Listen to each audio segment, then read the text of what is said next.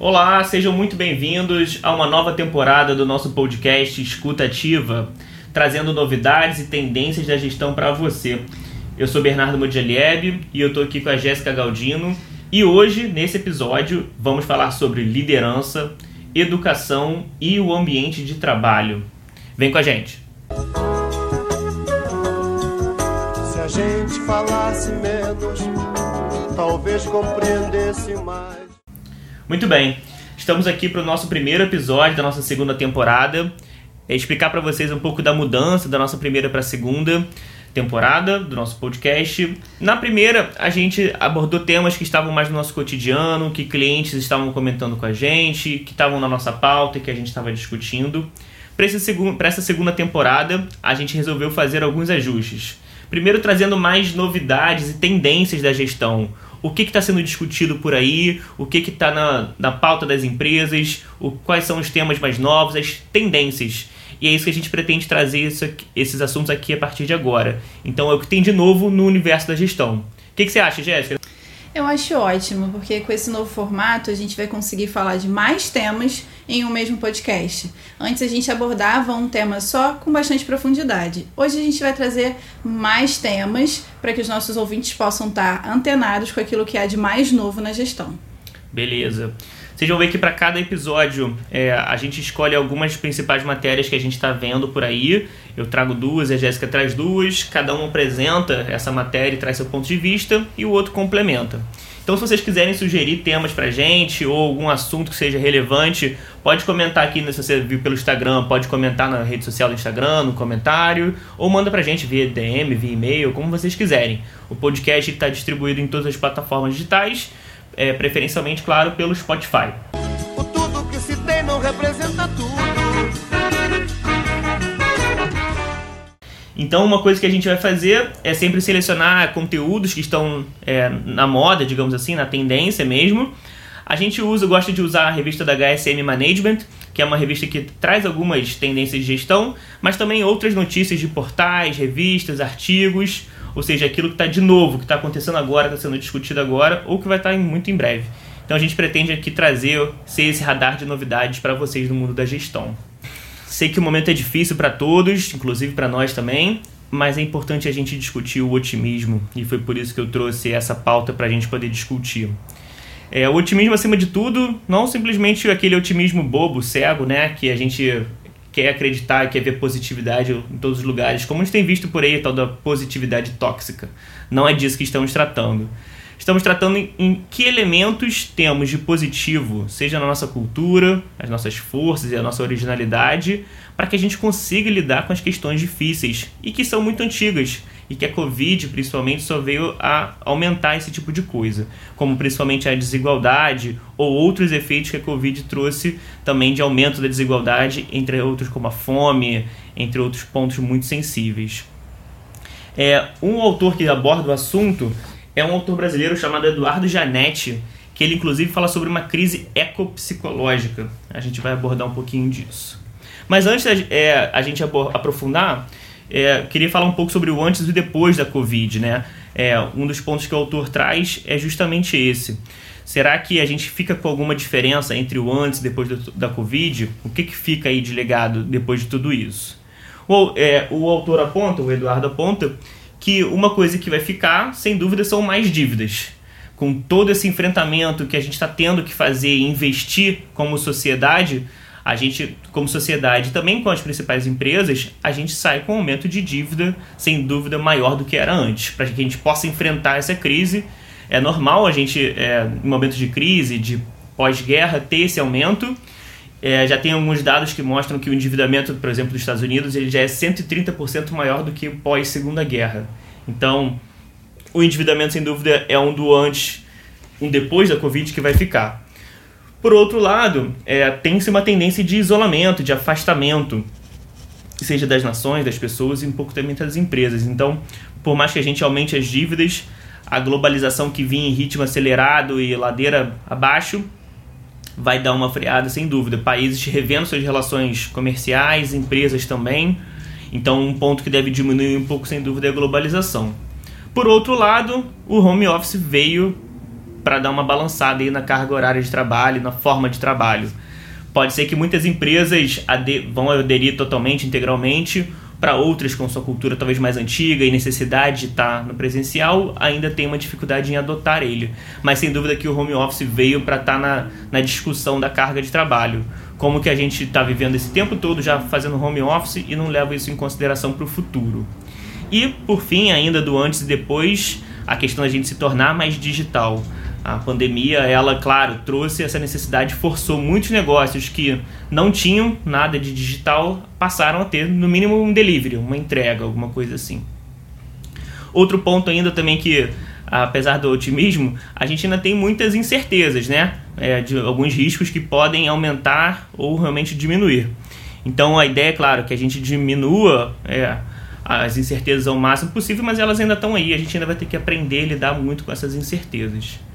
A partir disso, algumas lições vão sendo tiradas, né? Melhores regras de convivência entre as pessoas, seja no ambiente de trabalho e também na sociedade, como que é o respeito ao uso da máscara dos outros, do distanciamento social, mas também, claro, é, começando a retomar de alguma forma aquilo que a gente tinha antes. Então a gente vê que essa, essa importância, uma lição aprendida de tudo isso é a questão do poder centralizado, né? Quando a gente tem uma orientação sobre como agir em termos de sociedade, ou como nas próprias empresas, né, nas organizações, que procedimentos que a gente deve seguir, isso facilita muito. Em termos de prioridades, é, principalmente para as empresas, né, a gente percebeu que várias empresas quebraram. Então, a recuperação de muitas empresas vai ser uma, uma prioridade. Diversos setores encolheram muito, como a aviação civil, por outro lado, a questão digital, como eu falei, ela continua muito em voga e vai continuar demandando um crescimento. Então, empresas que quebraram, setores que encolheram e a transformação digital estão aí nas pautas das principais prioridades.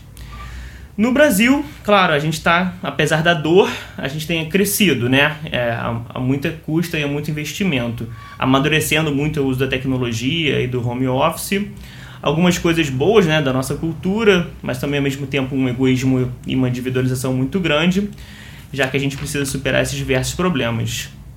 E por fim, para trazer essa primeira abordagem sobre essa matéria do otimismo, é, o Eduardo ele traz uma, o conceito da crise ecológica psíquica, ou seja, para além de todos os prós e contras que eu abordei agora aqui do antes e depois, da incerteza, das lições, é, a gente tem visto um aumento muito grande, principalmente nas pessoas, no aumento de consumo de drogas para manter a sanidade mental, um aumento do índice de suicídio e também aumento do índice das doenças. Então, mais do que uma crise financeira e sanitária, a gente também está vivendo uma crise psíquica. Então, falei tudo isso porque acho que a gente ainda precisa, considerando tudo isso, nos mantermos otimistas. Saber que tudo isso vai passar, saber lidar com essa crise psíquica e, claro, aprender com as lições e com as prioridades que estão mudando. O que, que você acha disso, Jéssica? Eu concordo com muitos dos pontos que o Eduardo sinalizou, assim, como pontos que vão mudar depois da pandemia. É, mas principalmente o que mais me chamou a atenção é o fato dele ter essa visão realmente positiva do que a gente pode fazer como um país, principalmente, né? Que o, o Brasil tem esse potencial é, de ser uma nação capaz de, de entregar é, alegria, diversão, turismo, até produtos diferenciados para o mundo é, e que ele vê isso como um, um ponto positivo para o nosso país e um dos pontos que vão facilitar a gente a lidar com essas dificuldades, a gente olhar para o nosso país de um ponto de vista positivo, entender o que, que ele tem de bom, o que, que ele pode oferecer de bom para o mundo e a partir daí a gente desenvolver é, os nossos negócios, é, tornando esse algo de bom alguma coisa que seja um serviço ou um produto a ser entregue, né? levando isso para a prática, não só para o nosso dia a dia, mas também para a prática dos negócios. Isso eu achei muito interessante do que ele abordou, né? o ponto de vista otimista que ele enxerga o nosso país, eu concordo com ele nesse sentido, a gente tem muita potencialidade e a gente tem que olhar para o nosso país com esse carinho, entendendo essas potências que, que a gente tem e tirando o melhor proveito possível disso. Então, essas diversas lições que ficaram e também das prioridades é algo fundamental, mas entendendo que a gente ainda está passando né, por essa crise. Então, manter esse otimismo, o uso das nossas forças e também de enfrentamento para essas questões, ela está acontecendo. É, para mim, é isso que fica. A gente precisa, do meu ponto de vista, continuar sendo otimista. A gente mantendo esse otimismo, a tendência é que as coisas melhorem. Beleza? Sim. Muito bem, vamos então para a nossa segunda pauta de hoje.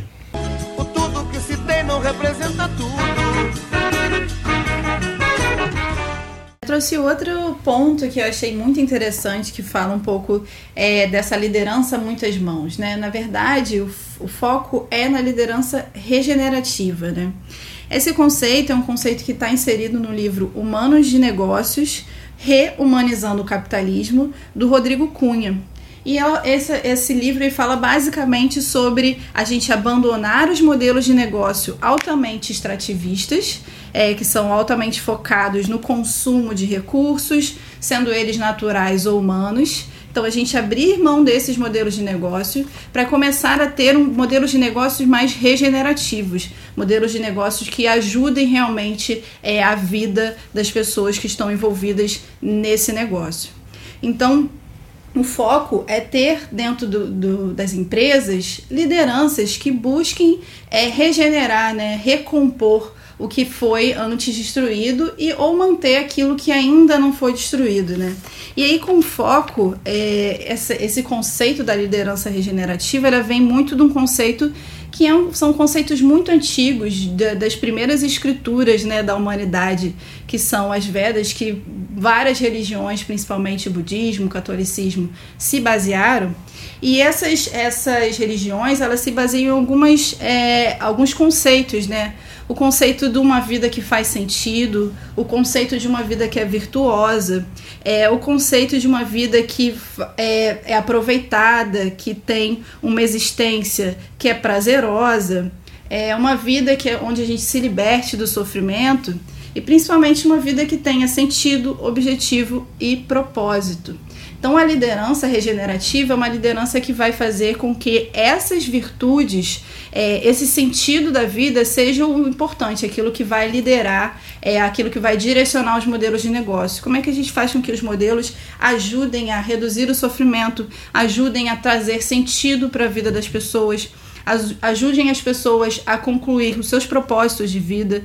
Então, façam com que as pessoas possam ter um, um ambiente onde elas possam ter uma vida virtuosa, uma vida focada em, em princípios éticos.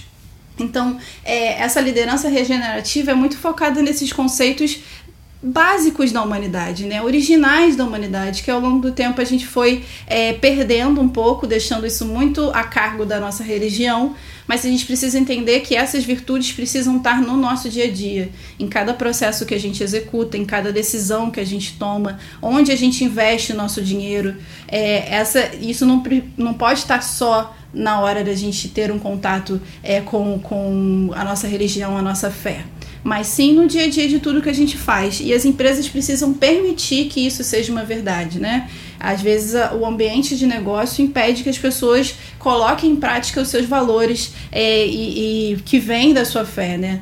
E impedindo que esses valores positivos façam parte desse ambiente também. Tendo em vista que o nosso ambiente de negócio é muito focado na competição, né? No alcance de resultados, é, em atitudes que são é, pré-definidas de competitividade, de ganho, de inovação e que às vezes podem ser é, limitadoras quando a gente está pensando em, em ter uma, uma gestão mais valorosa. Não existe uma forma de ser 100% sustentável. O que é possível é ser consciente do impacto que a gente gera como negócio dentro da nossa realidade, para as pessoas, para a economia e para o meio ambiente também.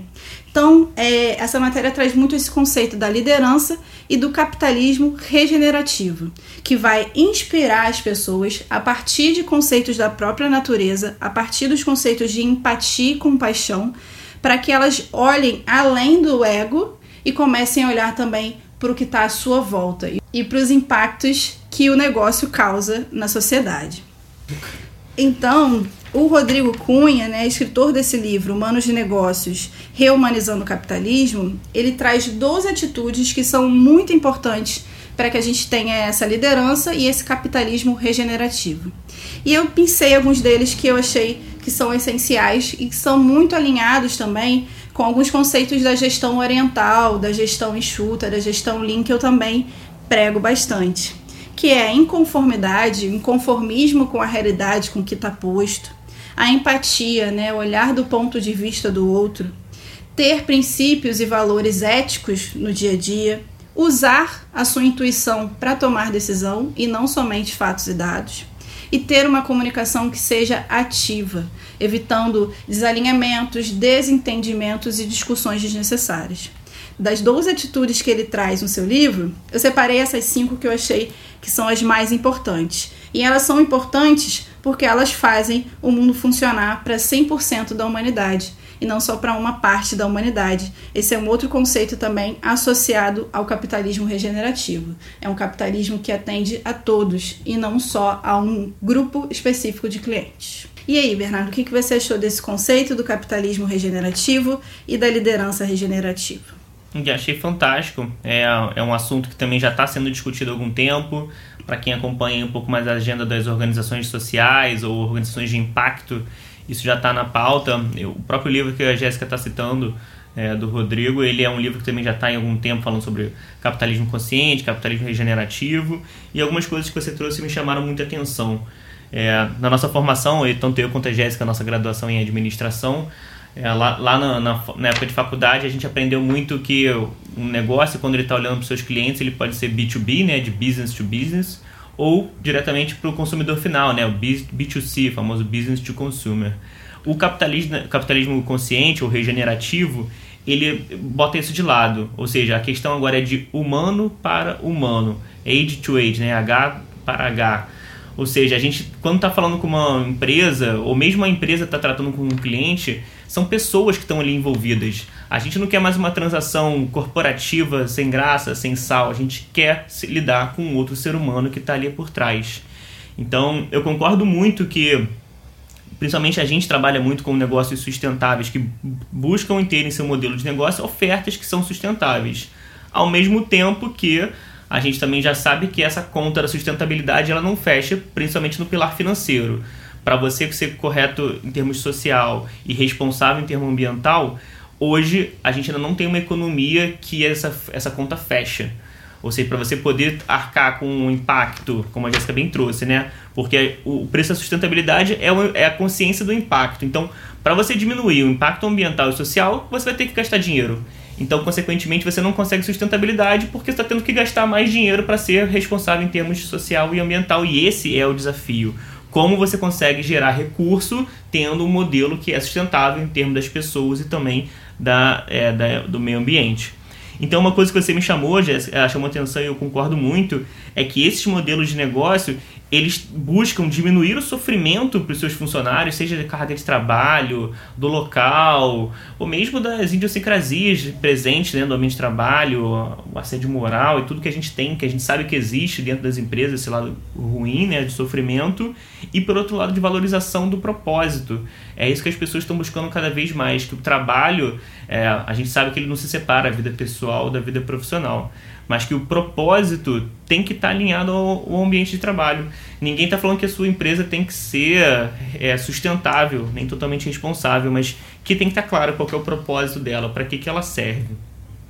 E aí, é, esse novo modelo de liderança que você abordou, Jéssica, mais até do que o modelo de liderança situacional, que é o que a gente conhece tradicionalmente como mais famoso, né? É, que você tem que agir de acordo com a situação, ou seja, se tem uma situação mais dura, você precisa de uma posição mais dura para enfrentamento. Se a situação está mais tranquila, você não precisa ser tão duro, você pode ser um pouco mais leve. Então, que essa liderança situacional também tenha isso como uma filosofia, né? Diminuição do sofrimento das pessoas e conciliação do propósito. E aí, dentro dessa linha aí do, da redução do impacto e do preço da sustentabilidade, uma coisa que você falou e me chamou atenção é que, e eu tenho visto muito também na internet, é menos o ego, né? menos as minhas habilidades, eu como liderança, eu como líder, bam, bam, bam, e mais a minha equipe, mais as pessoas, então mais eco e menos ego, né? Então mais eco de ecologia, claro, que a gente consiga lidar com o ambiente, lidar com as pessoas e gerar bons produtos a partir até do nosso propósito, e menos ego, menos eu e mais a gente, né? Mais todos nós juntos. E aí, por fim, você destacou ali os cinco competências, né, das 12 lá do livro. É, me chamou muito a atenção da questão da comunicação junto, da intuição juntos. É, para essa nova liderança acontecer, tem que ter uma comunicação alinhada e direta e, ao mesmo tempo, usando a sua intuição para que as coisas fluam da melhor maneira possível. Eu curti essa matéria. É, realmente, ela traz vários conceitos que a gente já conhece, que estão em voga, mas de uma forma mais consolidada. Consolidando isso na questão do capitalismo regenerativo, que é o que você bem falou, né? Feito por humanos para humanos. E não só para os humanos que são nossos clientes e acionistas, para todos, para 100% dos humanos. Isso é um grande desafio, como o Bernardo bem é, sinalizou, mas se a gente não resolver essa questão, a tendência é que em algum momento a gente não consiga mais regenerar esse capitalismo a ponto de a gente ter que abrir mão desse sistema. Então, se a gente pode fazer alguma coisa por ele, é melhor a gente fazer agora. O tudo que se tem não representa tudo. Para mais conteúdos simples de gestão, acesse nosso Instagram, arroba ou nosso site, emboé.com.br. Lá tem o nosso blog com diversas postagens de temas de gestão. Espero que vocês tenham gostado. Até o nosso próximo papo. Mantenha sua escuta ativa. Se a gente falasse menos, talvez compreendesse mais.